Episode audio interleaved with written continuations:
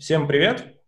Меня зовут Кирилл. Э, я занимаюсь тем, что пишу код под Android, э, и попутно я занимаюсь таким делом, называемым Android Broadcast. Это телеграм-канал для Android-разработчиков.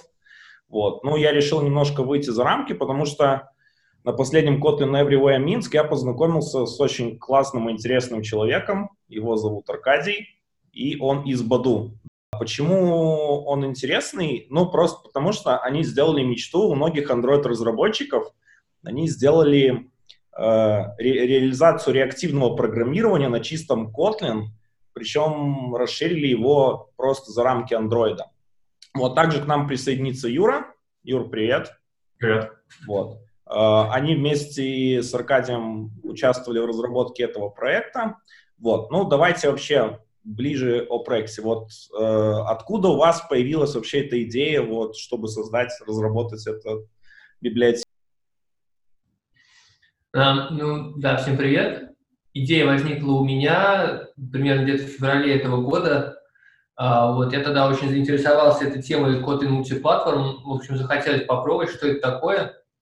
Uh, возможно, как-то, может быть, применять, продвигать в компании у нас мультиплатформенную разработку. Ну и, собственно, так как мы очень любим Java, у нас он используется обширно во всех наших проектах, и, соответственно, захотели посмотреть, что же есть все-таки там для реактивного программирования, и в феврале, собственно, тогда еще ничего не было, даже Flow, и, собственно, так и возникла идея попробовать какой, так сказать, челлендж для себя я установил и решил начать делать. Окей, okay, хорошо. Ну так вы же Android-разработчики, да? Да. Ну. Самое интересное, что библиотека, она ну, мультиплатформенная. То есть, насколько я знаю, вы начали разрабатывать, ну, не как рабочий проект, а так, скажем, ну, по вечерам, чтобы насладиться всей мощью Kotlin. Вот. А почему именно мультиплатформенную решили выбрать технологию? То есть не написать, например, чисто решение на Kotlin, на чистом, но именно под Android или под Java, вот, а именно мультиплатформенную взяли сразу. Ну, на Kotlin чисто под Java уже есть Rex Kotlin, это, собственно, набор экстеншенов для Java, и особого какого-то смысла изобретать велосипед не захотелось, потому что есть Rex Java, протестированная, используемая всеми везде, во всем мире, миллионами разработчиков. Собственно, достаточно для нее сделать хороший экстеншн и просто их использовать. Вот. А попробовать Kotlin мультиплатформ очень хотелось, и, соответственно, в нем тоже хотелось иметь RX, чтобы писать общий код в Common, вот там использовать реактивное программирование по полной программе. Окей, okay, хорошо. А чего отталкивались в плане выбора платформ? То есть вот какие поддерживать? Ну, начали с самых основных. Java, Android, iOS. Вот сначала Android Java был, потом iOS. Э, вот Юра его поддержку за, нам. Ну и Linux, так как я использую Ubuntu, мне было удобно все тестировать на Linux. Не могу я тестировать на iOS у себя, к сожалению. Linux а. появился сам собой. А JavaScript когда появился? Юр, я так а. понимаю, у тебя опыт с iOS есть? Нет, у меня нет опыта. С Нету? О, это Но вообще было прикольно. Хорошо. Ну, смотрите, просто мультиплатформ это сейчас такой как бы хайповая штука вообще в целом, но на самом деле, с одной стороны, очень страшная. А, просто потому, что люди как бы понимают, что оно еще там не в стейбл, оно еще в experimental, JetBrains его еще пока сильно меняет, очень активно там разрабатывает. А, и не, боя... ну, не боялись ли вы, что там как бы из-за этого проект может погибнуть или просто превратиться в какой-то такой ну, pet project, который не выйдет в релиз? Боялись, конечно. Риски есть всегда. Что же делать? Ну, погиб бы, ну, значит, не судьба была бы. А, я, наоборот, не боялся. Ну, потому что мне было просто интересно этим заниматься. Uh, интересно попробовать было iOS, интересно попробовать было uh, себя в написании там, инфраструктуры для Gradle. И если бы по какой-то причине бы Kotlin Native все-таки умер, Kotlin ну, платформа, если бы умерла, то, ну, как бы, плохо, конечно, но, тем не менее, это ценный опыт, я считаю. Uh Окей, хорошо. Вот вы его реализовывали, насколько я знаю, это JVM-платформа, Android, iOS, Linux и, по-моему, JS тоже есть. Да. Да, вот, да. хорошо. Смотрите, то есть это пять платформ, вы Android-разработчики. Э, со сколькими из этих платформ у вас был реальный опыт вот, ну, программирования, написания каких-то презентаций, хотя бы в университете или где-то там, ну, чтобы вы что-то писали и вообще представляли об этих платформах? Ну, я вообще изначально, э, как бы, так сказать, нативный разработчик, и я раньше все время писал под Windows. То есть у меня есть опыт написания, в принципе, нативных приложений с использованием каких-то там C, DLL библиотек и прочих дел. Ну, соответственно, проблемы у меня были только вот с iOS, потому что я не мог технически на нем программировать. Вот. А с моей стороны, ну, мне было очень интересно делаться за iOS, и из-за того, что большая часть кода у нас все-таки на Kotlin, ну, то есть у нас, по сути, все на Kotlin, мы просто иногда используем SDK iOS, например, там какие-нибудь nest блоки, ну, вот блоки у нас не получилось использовать, но в целом в плане iOS мы с ним как бы напрямую с iOS взаимодействуем очень слабо. То есть э, напрямую с iOS у нас взаимодействие только в плане мультитрейдинга, и большая часть мультитрейдинга у нас общая между Linux и iOS, потому что мы используем POSIX thread. Окей. Okay. А вы как-то делили между собой, кто какой платформой занимается, или там набором платформ, либо все делали все? Uh, да вообще, в принципе, поделили, потому что, например, у меня не было опыта с POSIX, у меня маленький очень опыт с JS, просто там поигрался и все. А, но при этом мне было очень интересно с iOS попробовать, и я взялся за iOS. К тому же в iOS в итоге пришлось не так уж много реализовывать.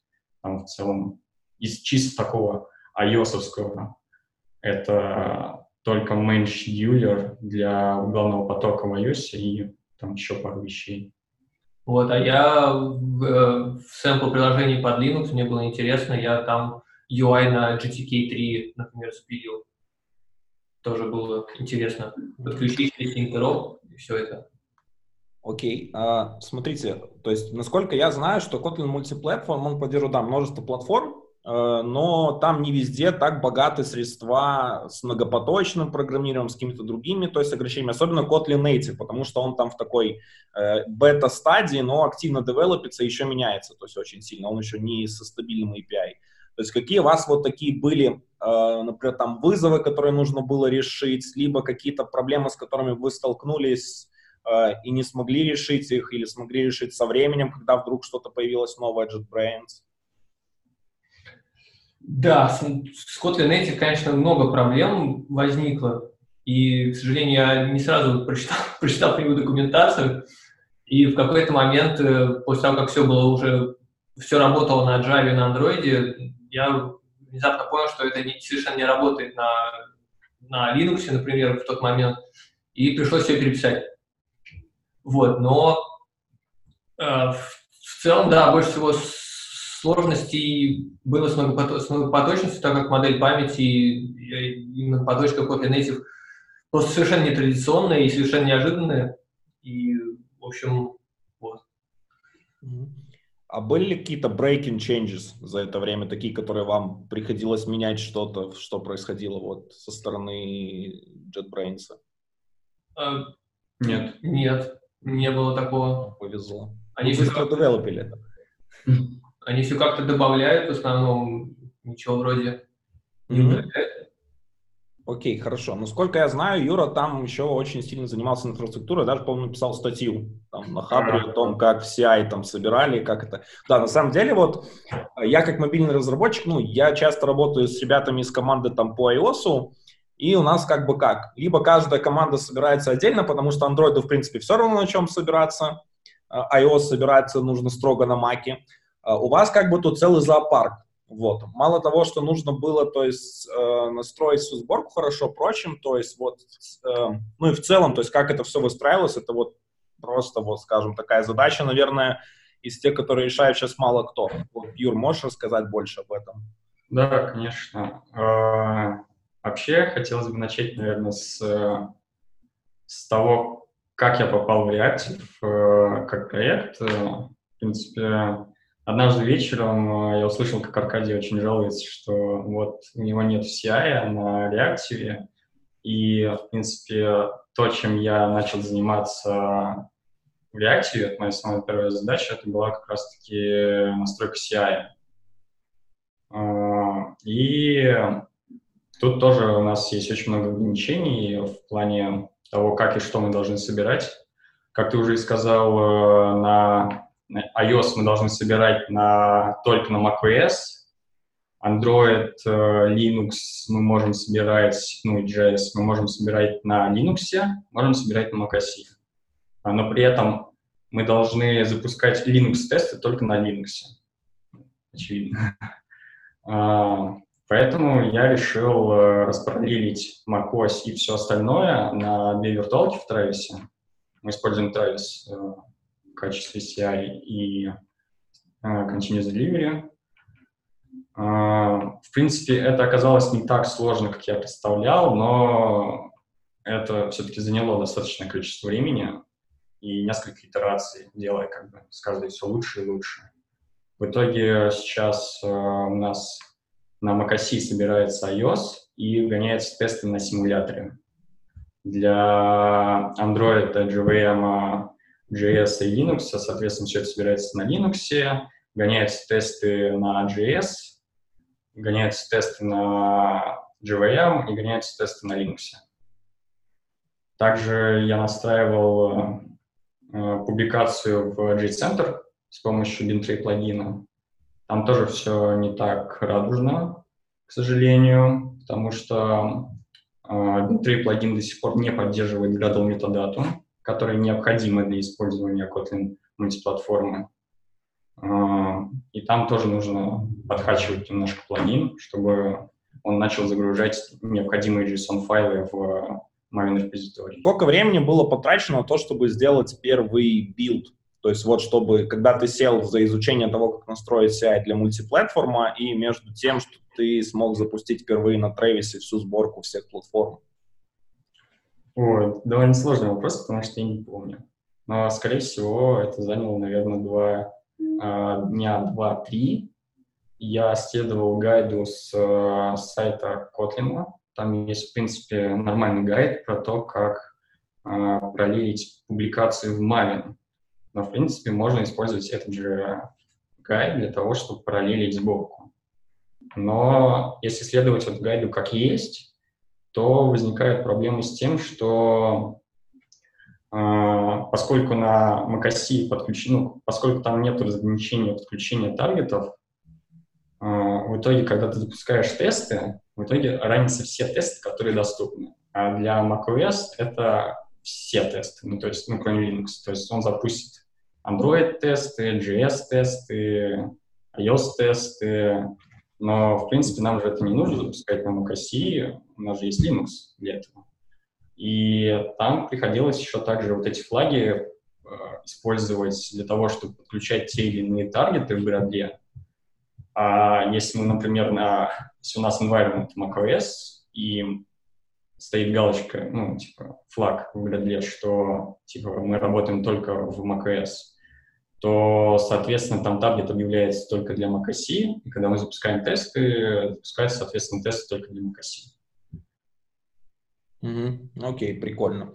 А, я вот сейчас, пока мы разговаривали, я понял, что-то тут не хватает. То есть там JVM, Android, э, iOS, JS э, и... Что я забыл? Не хватает... Все, ничего не забыл, пять платформ. Да. А где Windows и Mac? Pull, pull request welcome, как говорится. У нас, у кого нет Windows, мы не пользуемся, и мы не можем качественно сделать на этой, под эту платформу сейчас. А Но... вы вообще смотрели, то есть насколько там проблемная адаптация и в целом? На мой взгляд, должно быть все очень просто. То есть можно просто практически скопипатить все из Linux части, наверное, и, возможно, немножко адаптировать. Немножко ну, не думаю, что прям ножка, но, но возможно, скажем, будут проблемы, ну, кстати, с настройкой Grid 2. Ты, ты же не сможешь этот использовать на POSIX thread везде. Как это? Они же есть. Ну, только через меговые. Ну, да. Ну, а еще неизвестно, можно ли использовать меговые. Ну, в общем, насколько я слышал, там не должно быть особых проблем. Классно. А Те, кто, в общем, любит Windows, могут заслать pull request. Да. А с macOS, по идее, не должно быть сложностей, потому что там почти то же самое, что и с iOS должно выйти, кроме scheduler. Скорее всего, scheduler там будет другой. А в плане мультитрейдинга там looper thread, там для computation thread, там IO thread, они, в принципе, также на POSIX должны заработать. Угу. А еще такой вот вопрос. А есть ли у вас какое-нибудь расхождение в, в поведении при одних и тех же операторов на различных платформах из-за а. особенностей платформ? Да, у нас есть сильное расхождение с JavaScript, потому что в JavaScript нет многопоточности. И операторы типа Observe они переключают просто на тот же самый поток. На мы mm -hmm. постят просто. То есть они фейковые операторы.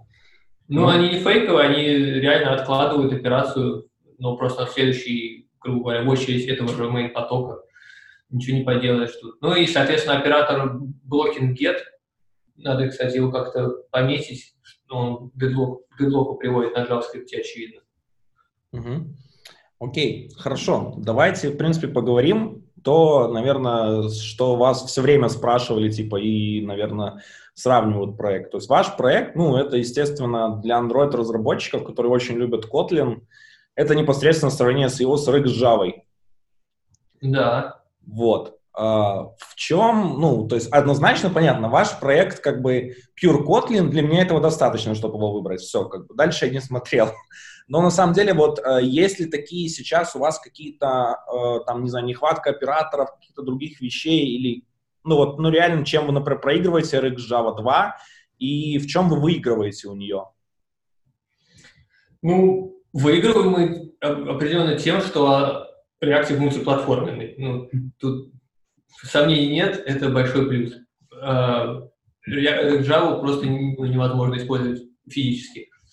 А, ну, еще есть небольшое отличие, но иногда очень полезное. У нас в React разрешены значения 0, то есть как в первой Java, ну, это абсолютно безопасно, потому что Kotlin это гарантирует во времени компиляции.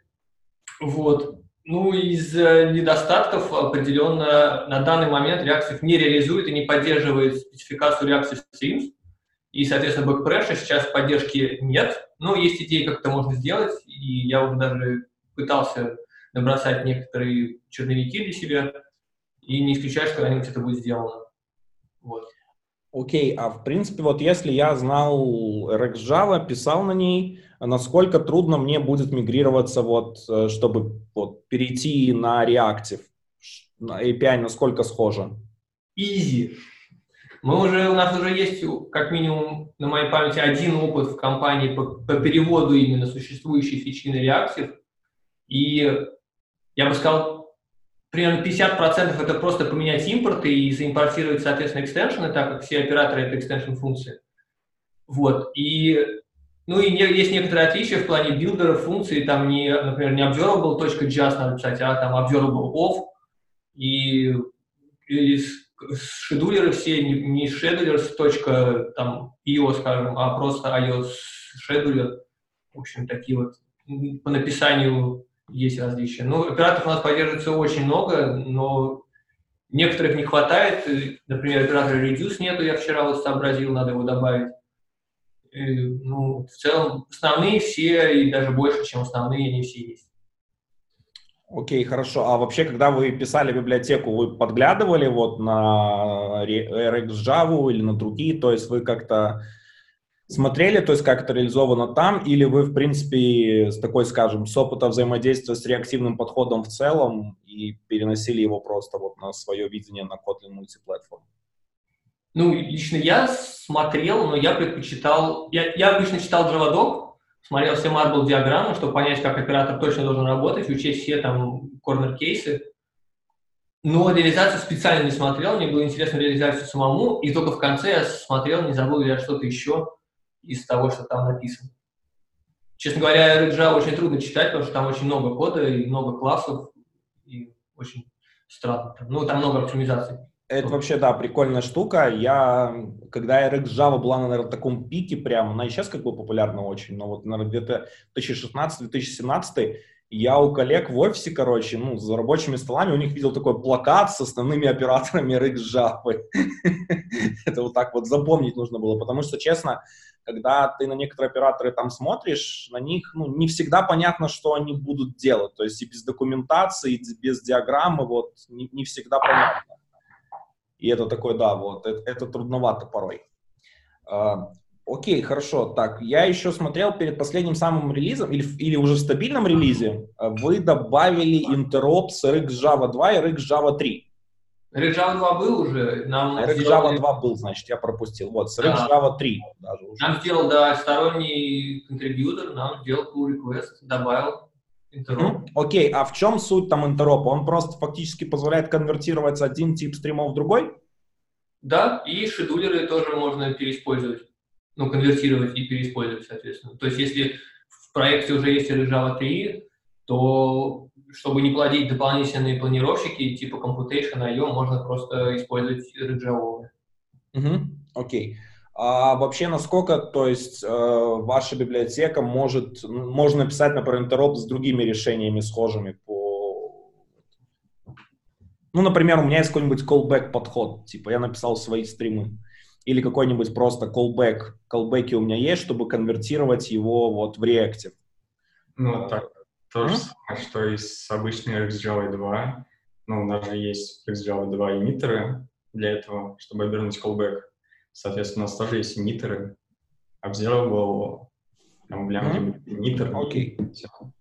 Классно. А, смотрите, еще у меня такая штука, но ну, это как бы боль такая личная уже. Э, в RX Java 2, ну, во-первых, она написана на Java. Соответственно, написать ей там какой-нибудь новый оператор, это только там через статический код, там вызывая магическим образом, прочее.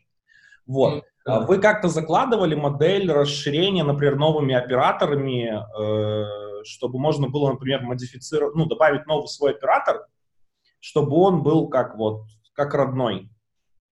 Так это же экстеншн обычный, он ничего не будет отличаться. Можно даже его положить э, в тот же пакет при желании комбо до реакции, там, observable, скажем, и вообще не отличить будет. Окей, okay. а ваши операторы, вот стандартные, которые вы добавляли, они являются extension функциями или встроен, ну, или, или, или функции интерфейса, класса? Конечно, экстеншены тоже экстеншены. То есть да. вы делали сразу экстеншн дизайн, это классно. Да, да. Окей. Очень хорошо, на мой взгляд, декомпозировали все интерфейсы в плане, там, в, в Java, например, есть observable, observer есть интерфейс, у которого, насколько я помню, 4 метода, типа он subscribe, он next, он complete, он error. Вот у нас это все, все, каждый этот э, метод вынесен в один интерфейс, есть собирающие их интерфейсы в один, и это очень позволяет легко использовать delegation подход в Kotlin. Какой-то callback можно делегировать, какой-то реализовать самому. Вот, это сокращает количество кода. Okay. Interface segregation. А вы это решили из чего сделать? Из личного опыта работы с RX Java или каких-то потребностей, которые у вас возникали на проекте? Да, нет, возникла потребность при написании, собственно, библиотеки хотел сократить количество бойлерплейта, и очень подошел для этого вот этот оператор by в делегировать какую-то реализацию в другое место, скажем. Вот. И если у тебя все в одном интерфейсе, то неудобно это делать. Вот. А так, если два различных объекта имплементируют один маленький интерфейс одним callback, можно только этот callback делегировать, а остальное, скажем, реализовать. Очень удобно. Окей, хорошо. Ты вот говорил про то, что у вас коллеги мигрировали одну фичу с RxJava 2 на Reactive. Да. Вот. А насколько эта миграция была у них там плохой, хороший, вы какой-то фидбэк получили, то есть что, например, можно улучшить, или, в принципе, пацаны, все классно? Я даже был удивлен, насколько эта сама миграция на Reactive прошла просто безболезненно, то есть просто поменял, грубо говоря, импорты. Даже тесты один тест-шедулер заменил на другой, и так получилось, что у них сигнатуры практически совпали. Вот. Но было, были серьезные проблемы с обновлением Kotlin, так как React на тот момент уже поддерживал Kotlin 1.3.50, работал на нем. А у нас был, по-моему, 1.3.41, и у нас не получилось так просто обновить на новый Kotlin, потому что там какие-то транзитивные зависимости тянули старый Kotlin, и там что-то, в общем, не компилировалось, пришлось что-то там делать, внутрить. Это заняло несколько дней. Но это не относится к React. Угу. А то, что Kotlin 1.3.50 используется у вас в библиотеке, это было чем-то обусловлено в плане каких-то там требований, чтобы каких-то фичей не хватало или прочим, или, в принципе, просто до последней версии обновились? А, вообще, если вы разрабат... ну, если кто-либо разрабатывает э, Kotlin мультиплатформу библиотеку, особенно с Kotlin Native, то всегда нужно стараться использовать и обновляться до последней версии Kotlin, потому что в Kotlin Native нет бинарной совместимости между разными версиями Kotlin. На То есть, да, на данный момент. То есть, условно, э, если у меня там в проекте используется Kotlin 1.3.40, и я пытаюсь затянуть э, Reactive как зависимость, а в, там, соответственно, 1.3.50 уже, то у меня ничего не соберется, потому что нет бинарной совместимости. Потому что мы, когда загружаем э, скомпиленные файлы в маленький репозиторий, туда кладется специально key-либо, это такой, типа, котлиновский нативный формат библиотеки. И вот между вот этими key-либами нету бинарной совместимости. И почему важно обновляться до последней версии? Потому что, чтобы мы не блокировали каких-то сторонних людей от обновления до новой версии Kotlin. То есть, условно, если бы мы не обновляли версию Kotlin в нашей библиотеке, то ее бы просто не могли использовать люди, использующие более старую, э, да, более старую или более новую версию Kotlin. А так, как бы, скорее всего, мы, ну, скорее всего, все всегда обновляют Kotlin до последней версии, то и, соответственно, нам тоже приходится это делать. Да, и React еще пропустила версию 1.3.40 или 1.3.41 из-за каких-то там проблем с Kotlin Native тоже сборкой. Да, в 1.3.40 и в 1.3.41 в 1.3.40 сломали компиляцию Kotlin Native в релизных билдах. Там не работала девиртуализация. А, но она до сих пор не работает. А в 1.3.41 а, что-то поменяли с, а, в плане JS. Там добавили запуск тестов в JS. Если раньше тесты по JS приходилось запускать вручную, то здесь запуск тестов интегрировали в платформу, и там случился у нас клаш, ну, пересечение имен пакета с тем, как резолвится типа тестовые, не тестовые пакеты. В общем, там довольно сложная была ситуация, но в 1.350 пофиксили. Окей, okay. а вам вообще приходилось там писать э, в чатике, там спрашивать что-нибудь у разработчиков из JetBrains или просить там о каких-то там ограничениях, с которыми вы сталкивались делать? То есть вот эта коммуникация была у вас? Нет. Все было хорошо? Если вкратце, то не было. Замечательно. Ну, это значит, говорит, что уже Kotlin э, мультиплатформ в таком неплохом состоянии, если уже не приходится там... Да, и документация по нему очень хорошая, и статей много уже написано, TouchLab активно помогает. Я вот, да, и с некоторыми разработчиками с TouchLab общался вместо JetBrains. Они mm-hmm. помогали с Kotlin Native частью. Окей, okay. хорошо. Еще следующее сравнение, которое, наверное, вам тоже обязательно придется переживать все более активно. То есть это то, что, э, в принципе, ну, ребята из JetBrains представили свое видение реактивных стримов на основе карутин, это Flow. Uh-huh. Э, вот. Э, смотрели ли вы вот вообще, что там разницу, что эффективнее, что неэффективнее? Э, спрашивали вас, вот, а что мне лучше использовать, ваш проект или карутин Flow? Кто спрашивал? Ну, кто-нибудь у вас, я не знаю. Вот я у вас спрашиваю, вот, потому что как бы карутина сейчас, ну, трендовая штука в Kotlin мультиплатформ мире. Да. То есть карутины там кричат, что они там эффективнее, что их там можно много-много запустить, что они там удобнее, не нужно учить операторы и прочее, прочее.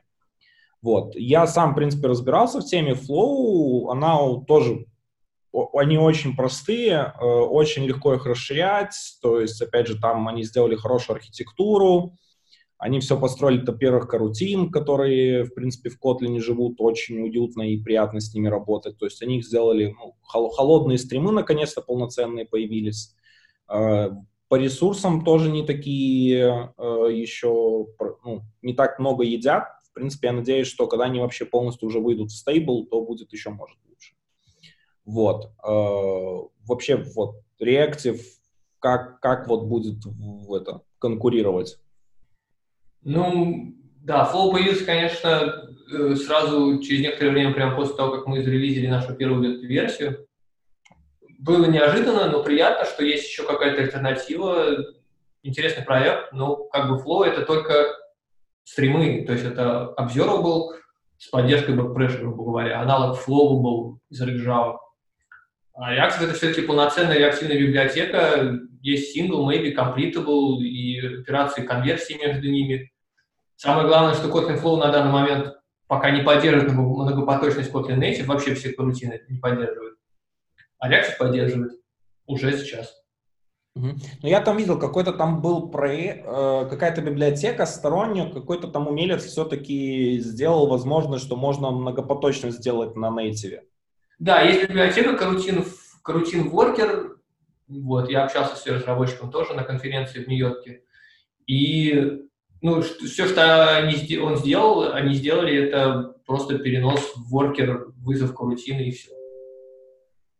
Uh-huh. То есть ты делаешь callback, в котором у тебя есть скоп, и этот callback, передай, грубо говоря, передай, вызывается из воркера, где под капотом делается ранблокинг, и все. Ну, то есть примитивный перенос в отдельный поток. Ну и можно ждать результат еще, да, можно этому результату вызова этого воркера, можно сказать, дальний результат, он подождет и вернет. Ну, окей, хорошо. А вот такой вопрос. А вообще, есть ли там надобность в single maybe? Например, то есть, если мне нужно сделать асинхронный запрос, который вернет только одно значение, у меня это может быть либо, ну, async карутина, э, либо launch я могу запустить, то есть мне не нужно результата. Вот. Ну, это, в принципе, такие аналоги э, single и maybe из да. RX мира. Простые suspend функции можно использовать, ну, Кому что нравится. Вот. Я, например, не люблю императивное программирование, и я вот люблю прям функциональщину везде. И вот я прямо не могу вызвать в какую-то функцию, положить ее в переменную, скажем, потом вызвать другую по очереди. Я люблю больше функциональности. Окей, прикольно. ROKT смотрел? Смотрел. И Крутая как штука, но очень жирная. Я, честно, пытался разобраться, но, блин, какая-то странная вещь, скажем, на любителя. То есть больше, ну, больше напоминает, что люди, которые любят функциональные языки программирования, пытаются Kotlin запилить под стиль функциональный, вот полностью, впрочем. Поломать его прям полностью, да. сломать ему психику и сделать его другим. Ну, как-то вот, ну, я не очень, то есть, ну, за, зашел мне проект на самом деле. Да. Ну а еще у нас вот в последней версии добавился модуль с интеропом для карутин. То есть тоже, точ, точно так же можно вызвать карутину или flow, сконвертировать в observable, observable во flow. Карутину можно в бэкграунде вызывать. Но с ограничениями. Ну, с ограничениями, конечно. Kotlin Native немногопоточный сам по себе, карутины, да. И нельзя замораживать ни скопы, ни джобы. Из-за этого, конечно, есть некоторые проблемы, но в целом работает. Можно делать записи на диск там и все такое в бэкграунде уже сейчас. Угу, классно. Хорошо, давайте тогда поговорим про такие вопросы, которые всегда интересуют разработчиков. Это вообще производительность, потребление памяти. Вот делали вы какие-то тесты, замеры по э, вот этим показателям на различных платформах или каких-то отдельных? Э, там, сравнение какое-то с другими библиотеками, прочее, чтобы, например, понимать, насколько вообще ваше решение не опасно затягивать в прод именно для там, слабых устройств, как, например, мобильников. Да, ну я вообще не, любитель синтетических тестов, я особо не вижу в них, если честно, практической ценности. Особенно если делаешь какое-то приложение на там, под мобильное устройство, там, допустим, ты используешь MVVM или MVI, где там одно событие в секунду пролетает, тут как бы не ставит вопрос производительности. Скорее всего, больше, мне кажется, на бэкэнд, где там миллионы, там сотни тысяч операций происходят одновременно на машине, и это имеет значение. Но тесты мы делали, у нас наш один коллега занялся этим, написал несколько GMH тестов, и, в принципе, по, по результатам мы, конечно, проигрываем в Java где-то, например, ну, FlatMap, например, проигрывает где-то в два раза, сейчас уже в новой версии 1.0.0 я там улучшил производительность. Проигрываем в два раза по FlatMap, например. Но это не удивительно, потому что Java очень старый проект, там очень много оптимизации, у нас все еще впереди. Вот, ну, а карутины, они работают, в принципе, так же, но в большинстве случаев. Но вот FlatMap, скажем, тоже он почему-то в 10 раз медленнее. Окей. Okay. А вы эти тесты не публиковали? Мы их опубликуем, безусловно, но их надо сначала привести в порядок, и они сейчас на Java написаны, хочется их на Kotlin все-таки написать. В общем, мы работаем над этим. Mm-hmm. Еще я вчера поигрался, кстати говоря, с, если знаете, такой бенчмарк на Java, э, Scrabble. Вот, игра такая Scrabble, в общем, она есть и на Крути, Flow на ней уже, бенчмаркер есть на Flow, на Java есть, я ее попробовал на React. Ну, результаты те же, да, где-то два-три раза мы в Java проигрываем, Крути, например, это по скорости ты говоришь именно, да? А, да, операция в секунду, вот Gmash тесты полноценные. Еще хочется добавить то, что, скорее всего, мы всегда будем проигрывать в производительности RxJava, просто банально потому, что RxJava может использовать мутабельность. Мы же, в свою очередь, довольно сильно ограничены в мутабельности из-за поддержки Kotlin Native. Kotlin Native мутабельность сильно ограничена только atomic референсами, и поэтому у нас будет медленнее. Мне кажется, не нужно говорить так вот ключе. По-моему, когда у вас есть иммутабельность, это хорошо, потому что, в принципе, иммутабельность позволяет э, работать в многопоточной среде более безопасно. Да, то есть тут всегда такой баланс надо соблюдать между безопасностью, качеством кода, опять же, и производительностью. Пока вопрос остро не стоит, где-то, мне кажется, можно предпочесть иногда надежность ну, с производительностью это всегда такой вопрос, что кто-то там приходит такой и говорит, блин, ваш, ваше решение работает медленнее, плохо все. На сколько? На одну миллисекунду. Я говорю, ну это ж ни о чем, то есть там как бы, да, то есть кто это заметит? То есть э, если особенно это работает на бэкграунд трейде и прочем, ну, никто этого не заметит. То есть как бы пользователь, что он подождал 2 миллисекунды или одну, ну, как бы не меняет разницы. Особенно если там про большие цифры идет разговор, то тоже.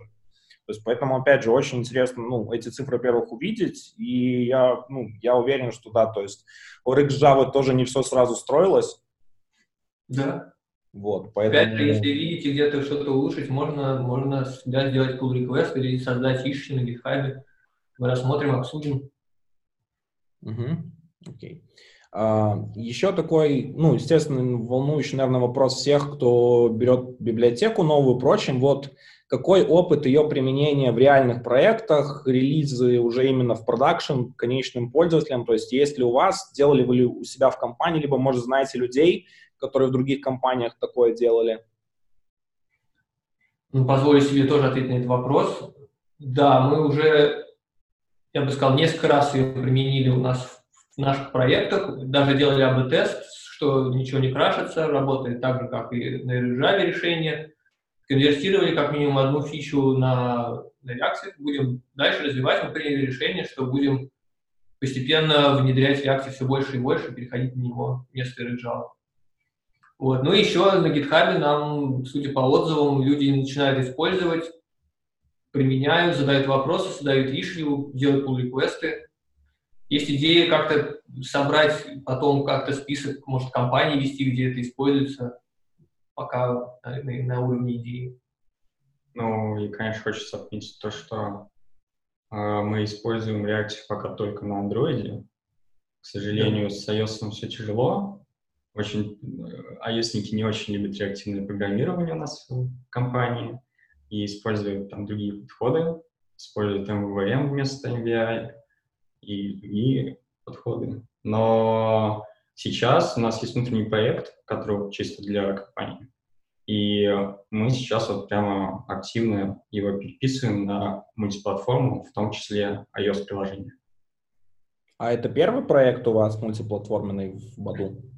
А, ну, это внутренний проект да. для внутренних. Ну, в целом, в целом я имею в виду да, вообще, то есть ну, для компании проект. опыт такой. Да, в целом есть у менеджмента и у iOS команды в частности у лидов, э, некий страх перед новой технологией. Непонятно, как там, например, с крэшем, с crash, с crash, с crash с трейсами дела обстоят, как отлаживать, а как команды переорганизовать, а кто будет виноват, кто будет чинить, если крашится на iOS, а на Android, например, работает. Вот такие вопросы, на них нужно найти ответы. Мы решили вот попробовать с нашим внутренним проектом, который не жалко сломать, если он там не будет работать какое-то время и потом покажем, сделаем презентации и будем дальше думать, как нам развиваться. Сколько у вас человек в компании вообще? Ой, не знаю. Ну, на скидку сколько? 100, 200, 300? 700, может, везде. Человек 700. Ну, 700, 700 человек, если будут плакаться, не так страшно. Ну, 700 это не полмиллиона. Да, денег мы от этого компания, наверное, не потеряем. Ну, окей.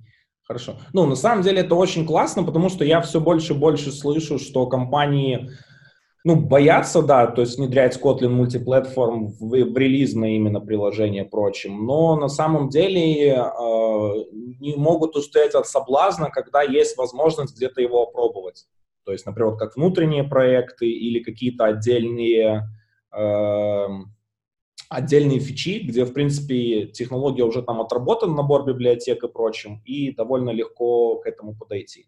Да, я бы еще хотел добавить, что, извини, да. вот я же был вот на конференции Kotlin Everywhere Minsk, и там вот был доклад от компании IceRock, назывался доклад, по-моему, Kotlin мультиплатформ с точки зрения бизнеса, и вот именно после этого доклада я все-таки решил активно начать продвигать у нас в компании эту э, технологию. Я тоже сделал внутреннюю презентацию для наших менеджеров, рассказал, что вот ребята делают вот так, вот такие-то отзывы, дешевле, быстрее там получается. И, в общем, после этого, собственно, мы решили попробовать это на нашем внутреннем проекте. Спасибо. Вот эти вот, Спасибо. вот эти вот ребята из Новосибирска, вот из Айсрока, они прям были как такие, знаете, вот как сокровища, которые долго откапывал. У меня вот всегда было желание э, в Минске собрать вот реально людей с хорошим, то есть, ну, опытом мультиплатформ, вот реально, вот, например, вот ты рассказал про Reactive, то есть библиотеку, которая на чистом Kotlin мультиплатформе написана, реализовала, то есть идею, которую, в принципе, все хотели в чистом виде увидеть реактивное программирование на Kotlin, э, и это работает на куче платформ заводится, то есть вы это смогли сделать. Э, приехали ребята из Rock, и когда я впервые с ними вообще общался еще, когда мы составляли программу конференции, я был удивлен, спросил ребят, ну вот какой у вас там опыт, впрочем, говорят, ну мы уже вот целый год фигачим все проекты на Kotlin мультиплатформ, у нас 10 проектов, 6 из них в проде. То есть это не сделали за год. И я как бы говорю, типа, блин, ребята, это вот реально круто, потому что э, когда ты приходишь как бы к своим менеджерам, говоришь, давайте пробовать что-то на Kotlin мультиплеер, впрочем, они такие как бы, ну, типа, блин, стрёмно, никто этого не использует, типа, что мы будем делать? А тут здесь такой как бы вот пример, и еще есть видеозапись того, как позитивный опыт. И я на самом деле с ними поговорил, и вообще вот э, очень было интересно, что Саша Погребняк, вот именно он, э, получается, глава этой компании iSrock, и он рассказал именно о том, как бизнес менялся. Вот ссылочку я на доклад добавлю в описании. А, и это было на самом деле классно, потому что он, а, он не, ну, не настолько технарь уже, он уже отошел от этого давным-давно, а, но он именно рассказал, вот как менялся вообще, то есть взаимодействие с заказчиками поменялось, как это повлияло на разработку, как у них стало delivery выше. И он сказал, что я, я вот был удивлен очень сильно этого факта, он сказал, что худший случай сокращения разработки у них на двух платформах это минус 30% от времени суммарного. То есть это худший. То есть лучшего, где они достигали, по их оценкам, это минус 60%. То есть от двух платформ сокращения времени разработки. Вот. И я с ними говорил, вообще они даже сейчас, вот у них даже дошло до того, что они iOS-приложение стартуют с Kotlin. То есть они не пишут на SwiftX, сразу стартуют с Kotlin мультиплатформа, чтобы потом быстрее подтянуть Android. А, и даже сейчас они вот уже развиваются и э, хотят идею развивать, то есть у, они, ну, они э, делают Kotlin мультиплатформ только под Android iOS, но хотят пойти дальше и еще шарить код с бэкэндом. А бэкэнд у них на PHP, они пишут по большей части, но вот как раз-то из-за этого успешного опыта с мультиплатформенным э, кодом они хотят и бэкэнды переводить на Kotlin, на Kotlin Java, то есть, опять же, чтобы шарить код начинать с ними. И это просто вот офигительно классная история, и я просто вот, э, я в восторге был. Я прям понял, что как бы все, будущее уже здесь, э, вот. Оно, правда, приехало, они, правда, приехали из Новосибирска с этим будущим, но я надеюсь, что до нас дойдет тоже до Минска, и так пойдет захватывать весь мир. Вот, да. И на самом деле вот на такой ноте о опыте э, ребят из Новосибирска. Вот мне хотелось бы услышать вообще ваше реальное мнение о том, насколько мультиплатформенность, ну, мультиплатформенные проекты готовы к продакшну, вообще какое вы видите будущее, то есть через сколько лет э, вот вы думаете, что Kotlin мультиплатформ проект это будет нормой для разработки в мобильном мире? Что вам не придется там убеждать iOS команду или пробовать только на внутреннем проекте. iOS команда будет приходить типа на Swift нет, вы что? Kotlin мультиплатформ, какой Swift? Что скажешь? А, ну, я выражу такую э, негативную точку зрения по этому поводу.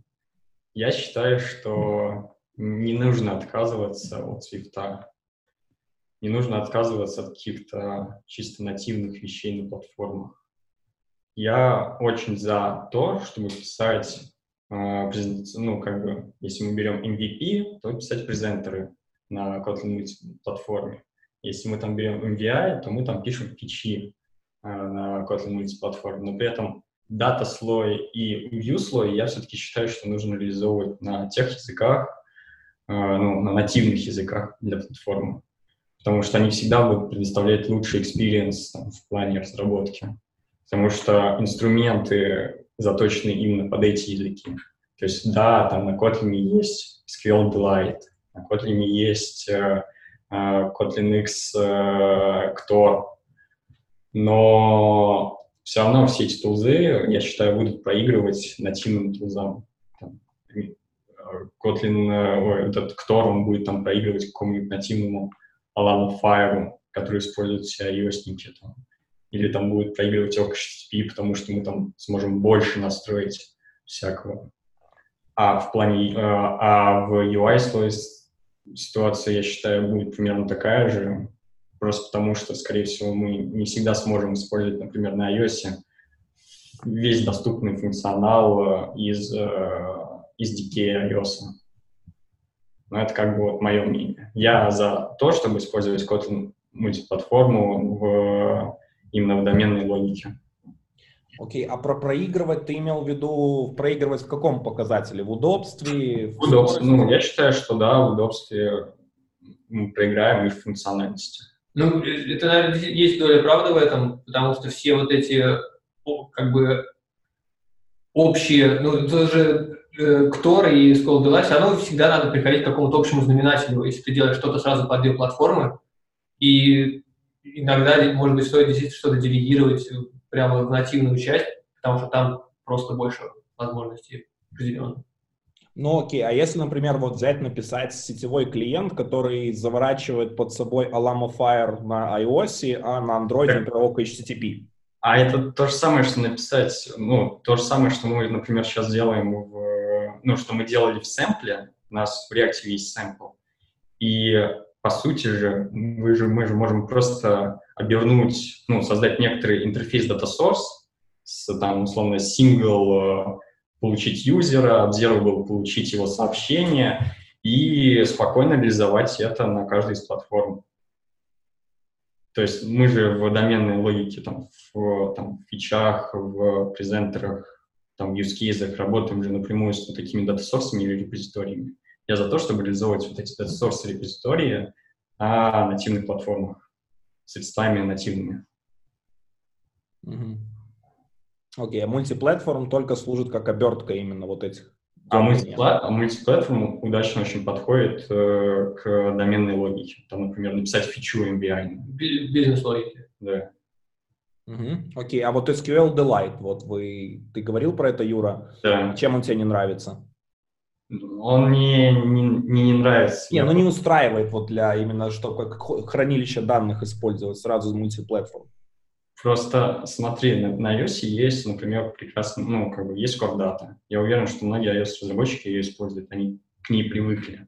Зачем их мучить, зачем их э, э ограничивать э, SQL если у них есть Core Data, там, которые поддерживают, э, ну, типа, обзервинг полей, там, прочие вещи. Угу.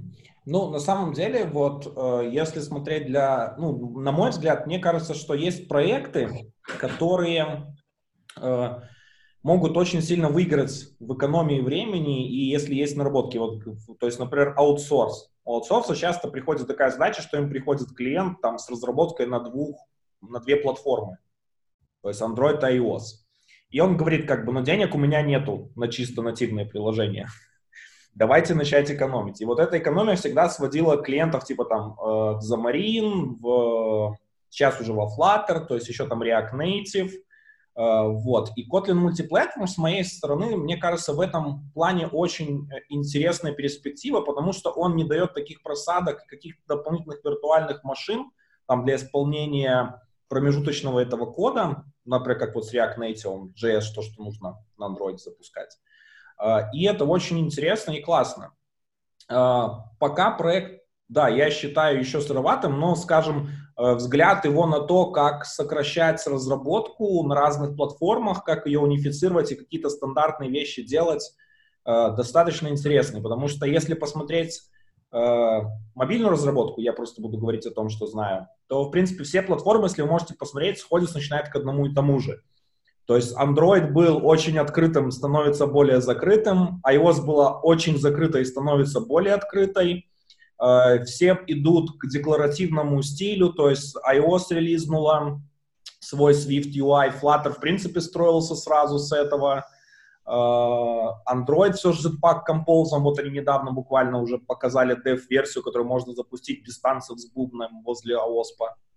А, и это на самом деле, в принципе, ведет к тому, что вполне возможно, что скоро все сведется к тому, что нас надают кучу нам библиотек, и мы будем это, в принципе, юзать. С, э, с разработчиками, которые связаны с Apple технологиями, с ними, в принципе, всегда было тяжело их что-то заиспользовать общее, или, грубо говоря, что им, например, будет кто-то писать общую бизнес-логику и отдавать, то есть которым нужно только навесить UI, потому что, ну, честно, как-то вот э, для меня всегда компания Apple и Google, вот, и комьюнити, которые вокруг них, они так, кстати, схожи с самой политикой компании, потому что Apple, они вот один раз в год что-то представляют новое для разработчиков, и, в принципе, особо нигде на конференциях от них представители не выступают, не рассказывают, так, не ездят с докладами.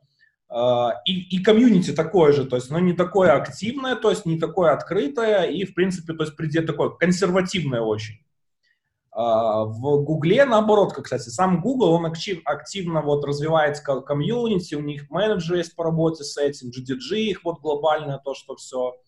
А, и, в принципе, то есть комьюнити у них такие же, то есть открытые, всегда что-то хотят новое попробовать. Вот яркий пример даже вы, в Android-разработчики, которые полезли в мультиплатформ, потому что стало интересно и прочее. То есть ребята с iOS почему-то не стали это писать, а, а начали писать именно вы. Вот, и тут как бы я не знаю, возможно, это совпадение, возможно, я просто со своим опытом, когда мне приходилось как-то сталкиваться, так получалось, э, но, в принципе, я думаю, что э, мультиплатформ ну, будет иметь место и разовьется в достаточно интересной штуке, особенно когда мы увидим первый стейбл, э, то есть это будет очень классно. Да, я бы хотел еще вот пример небольшой привести, когда полезно все-таки переносить код на нативную часть. Вот, например, в Android есть такое, такая вещь, как shared preference. И в iOS тоже есть нечто подобное. И есть даже уже библиотека мультиплатформенная для, работы с преференциями Key-Value Storage в Common коде. Но из-за того, что в Android, например, есть метод getAll, получить все ключи сохраненные, а в iOS такого нету. И, соответственно, в Common коде этого тоже нету. И ты не можешь это использовать, но если, ну, в Common коде. Но если ты делегируешь это в платформу по отдельности, то в Android разработчик может использовать все фишки операционки и использовать этот метод, например, в данном случае. Вот. Всегда ли это нужно? Нет, не всегда, но иногда, наверное, очень хочется. И, почему нет, если есть возможность. Вот. Наверняка появится потом биндинг э, для обертка над э, Swift UI и Compose. Это тоже будет, скорее всего, некий общий знаменатель. Я уже прям вижу, что он есть. Сто процентов будет. Но это тоже будет некий общий знаменатель, и не будет доступны все возможности того же композа.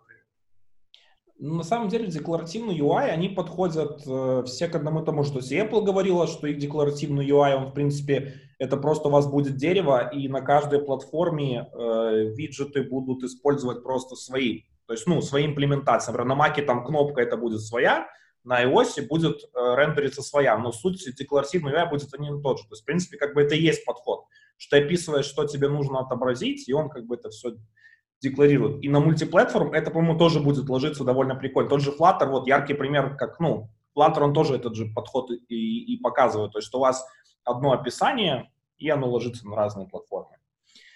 Да, мы уже так стали отходить в пользу от Kotlin мультиплатформа. Да, ребят, я хотел вас очень поблагодарить за то, что вы поучаствовали в первом выпуске.